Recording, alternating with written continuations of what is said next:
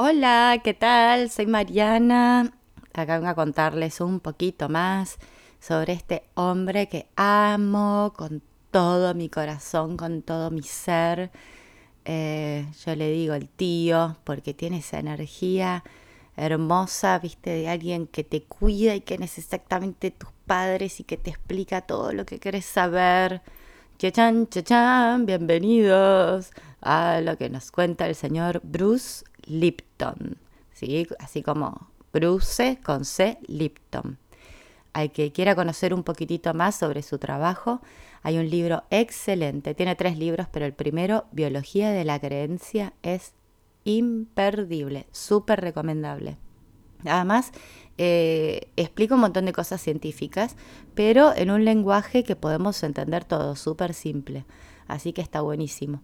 Como tengo una amiga que me dice, decía en los audios, te la hago fácil, te la explico fácil.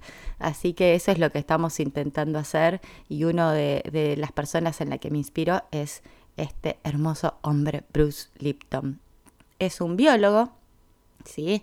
Estados Unidos, que em, era hiper recontra científico, en la línea científica, venía estudiando todo como nos enseñan a todos en la Facultad de Medicina, eh, y después termina siendo profesor, estudiando, enseñando en lugares como Stanford, así, mucha reputación, todo, todo muy genial, eh, y hacía sus propios experimentos también. Y a través de estos experimentos es donde se da cuenta de unas conclusiones súper geniales, que es como que él pensaba, ¿cómo no ocurrió antes? ¿No? Como, ¿Cómo no lo pensamos? ¿Cómo no lo vimos antes? Eh, una de las cosas que él ayuda a explicar y a definir es el concepto de epigenética. ¿sí? Epi, el sufijo epi quiere decir por encima. ¿sí? Entonces, epi está por arriba de la genética. En tema de importancia, hay algo que es más importante que la genética.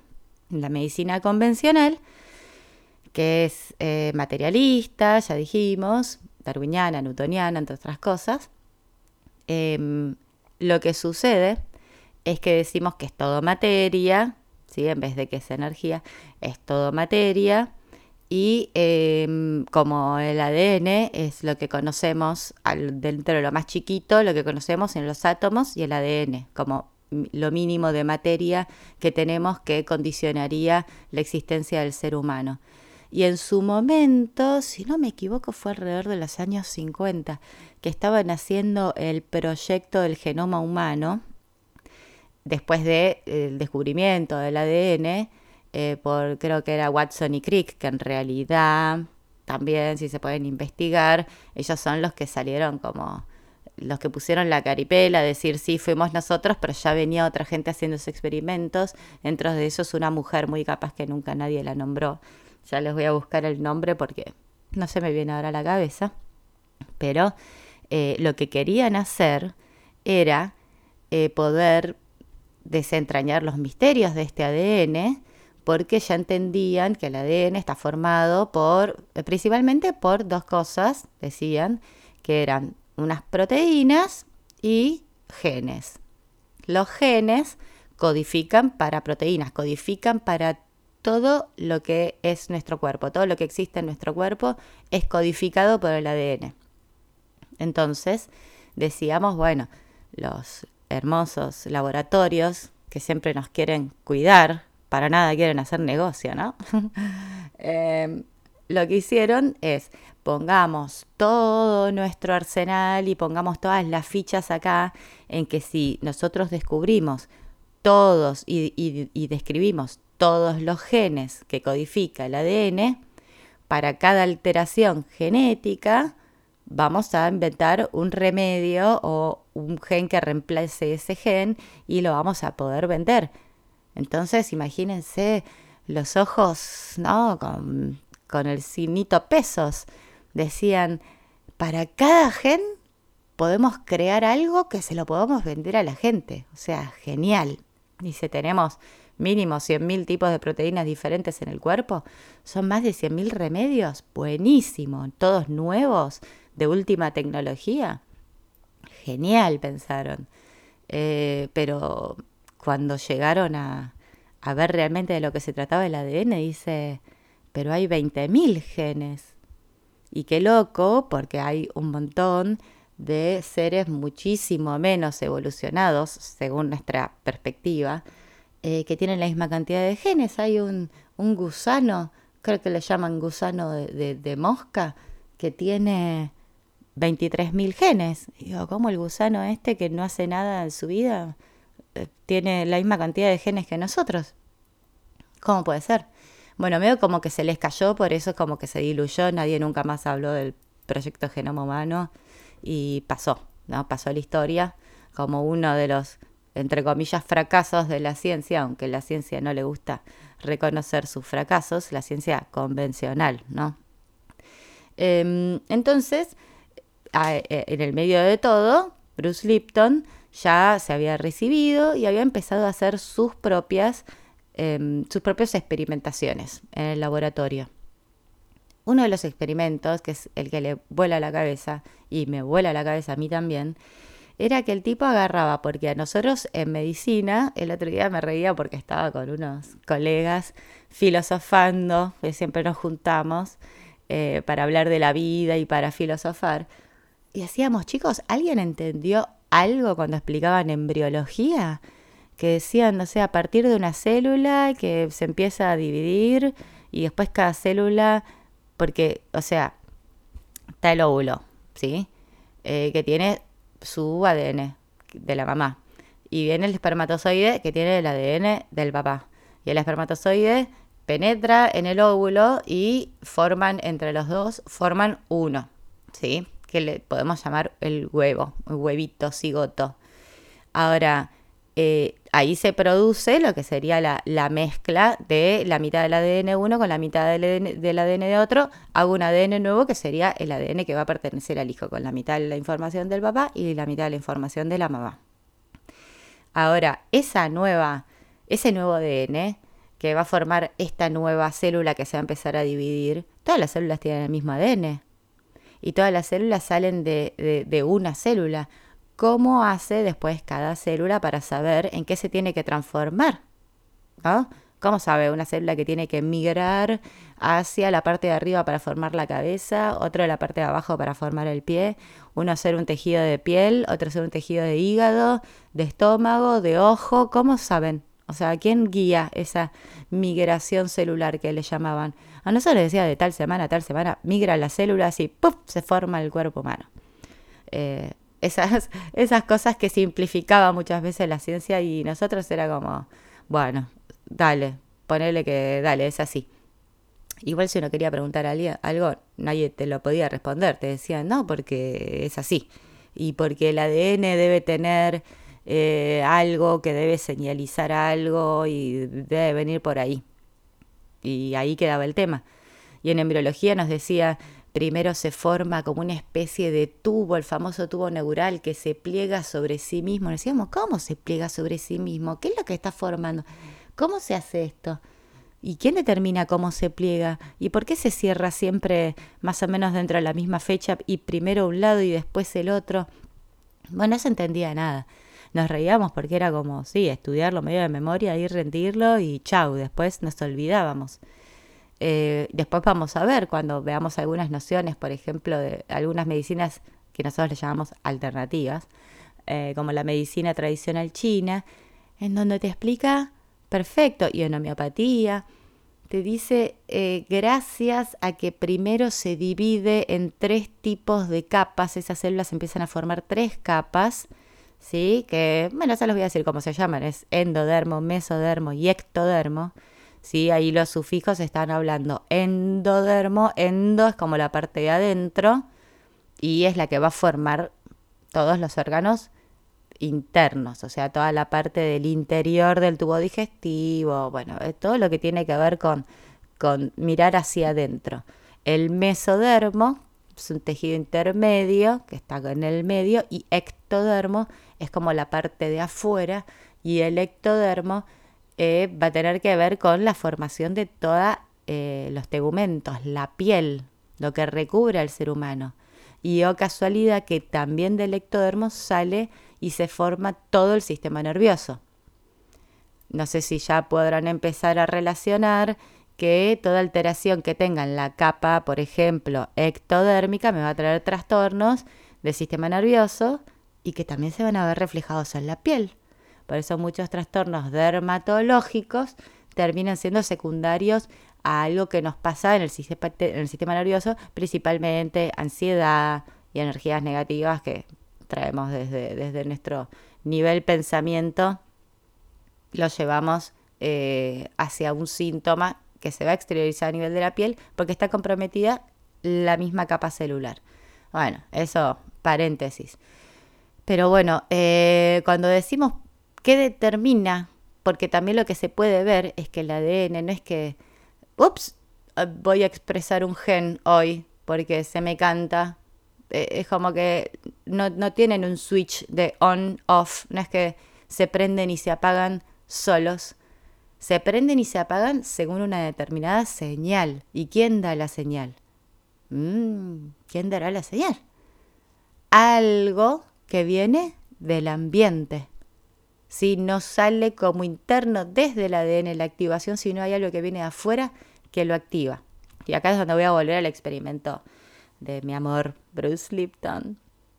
Entonces, él estaba haciendo experimentos con células madre, que son este, este grupo de células que siempre tenemos en nuestro cuerpo, porque imagínense que nosotros somos tenemos como 50 trillones de células. Somos una comunidad de 300, de, 50 trillones de células que forman nuestro cuerpo humano.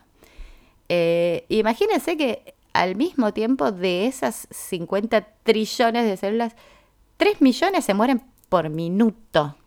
O sea, para que tengamos una idea del recambio celular, porque es como si yo quiero usar el mismo auto por toda la eternidad y no, le voy a tener que ir cambiando sus partes porque las cosas se desgastan, se rompen. Entonces hay que hacer algún tipo de reparación eh, como mientras vivimos. ¿sí? Bueno, ya también voy adelantando que uno de los momentos en donde más el cuerpo repara su propio ser y todos los tejidos es cuando descansamos de noche.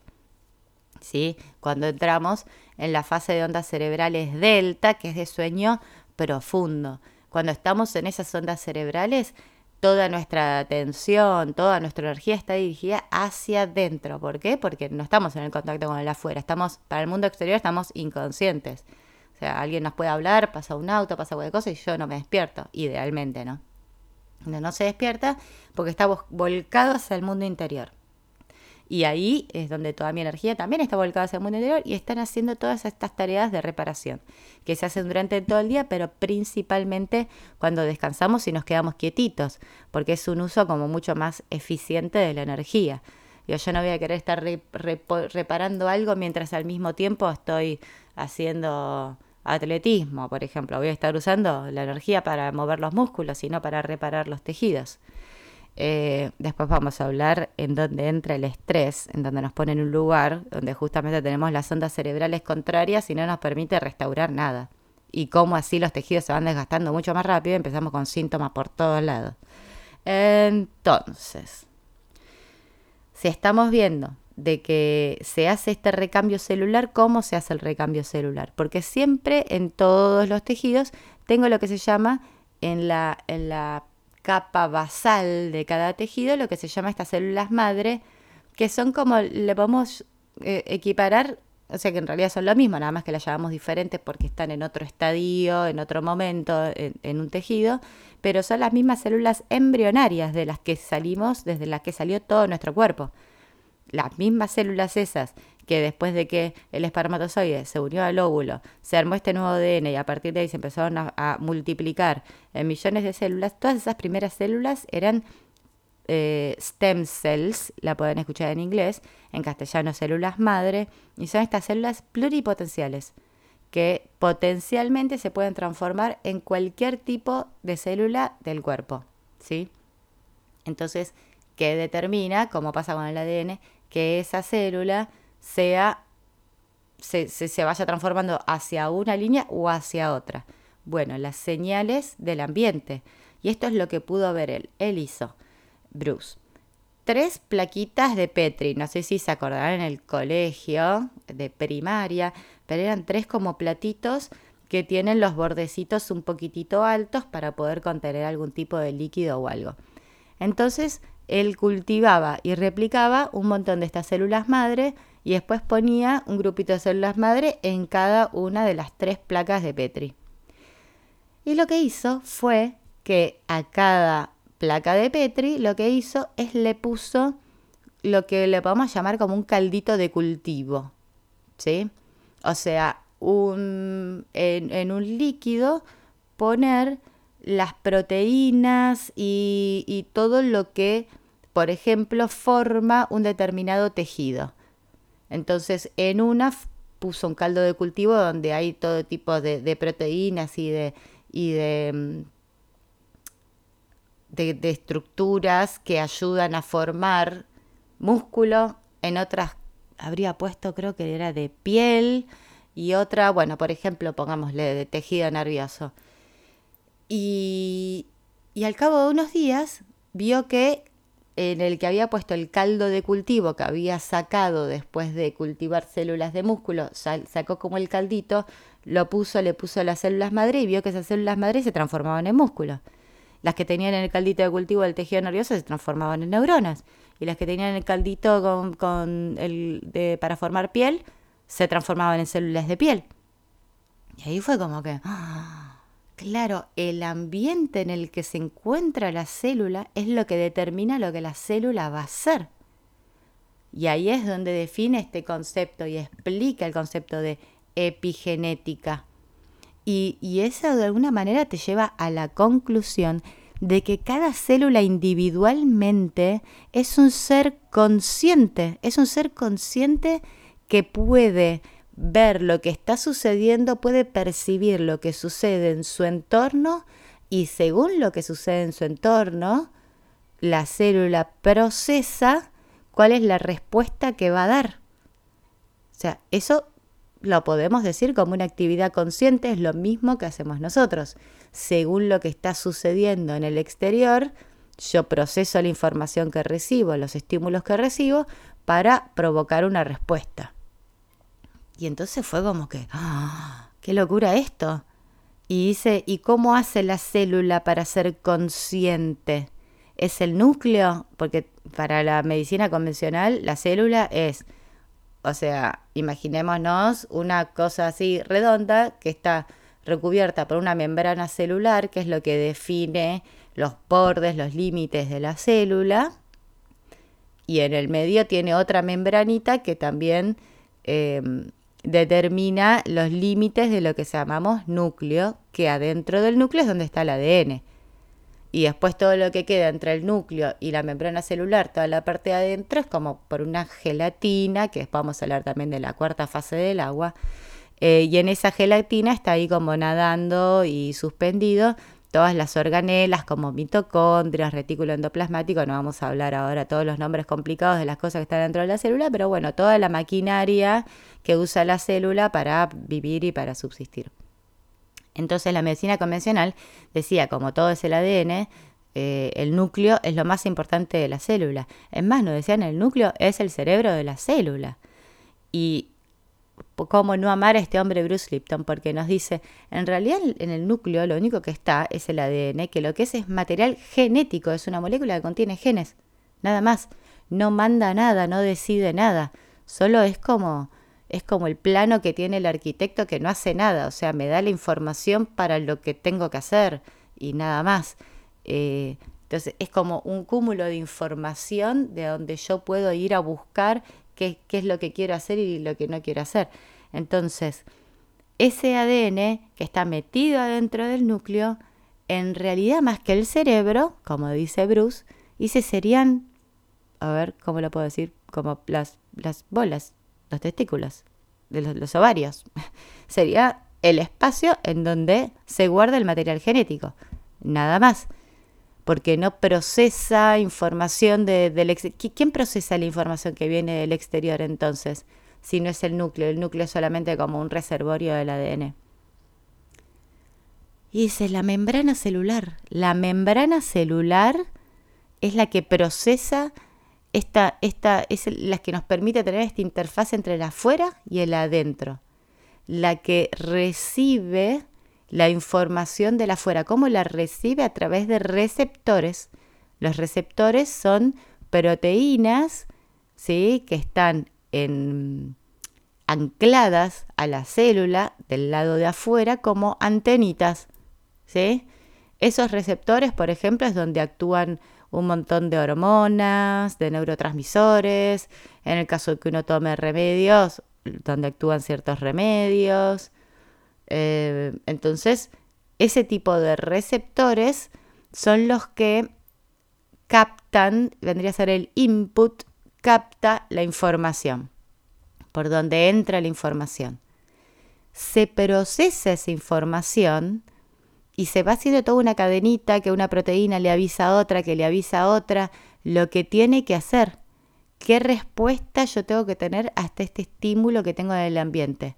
Entonces ahí sí, van las proteínas, van hacia el núcleo y dice, che, es como decirte, a, a ver, afuera está como todo el medio ambiente, porque nuestro medio ambiente es nuestro mundo exterior, pero el medio ambiente de la célula es el ambiente en donde se encuentra. Si es una célula de la sangre, va a ser la sangre.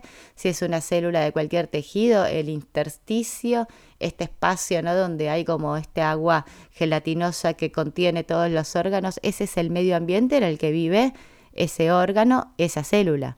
¿Sí? Bueno, el órgano va a ser parte del ambiente de esa célula.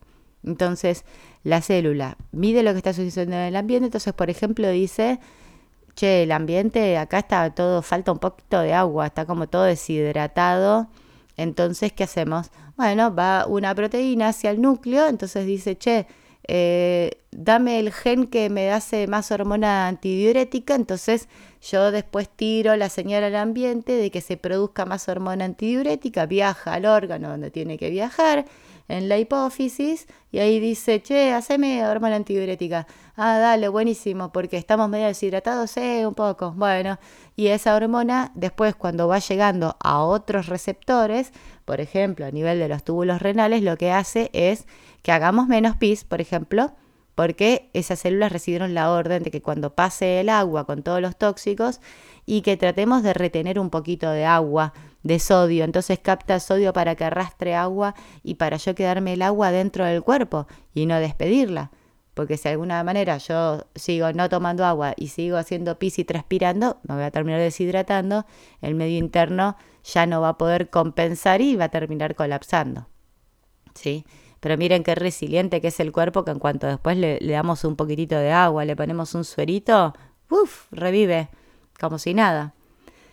Entonces creo que una de las cosas más importantes es entender este concepto de, epigenética y hacer este paralelismo de que una célula misma sabe lo que es, sabe lo que tiene que hacer y sabe lo que es bueno y lo que no, porque a través de esta, de esta conciencia que tiene, a través del procesamiento de señales, de información, de poder traducir, entender y actuar en base a, o sea, nos está hablando de que ya una célula es inteligente y nosotros somos una comunidad de trillones de células.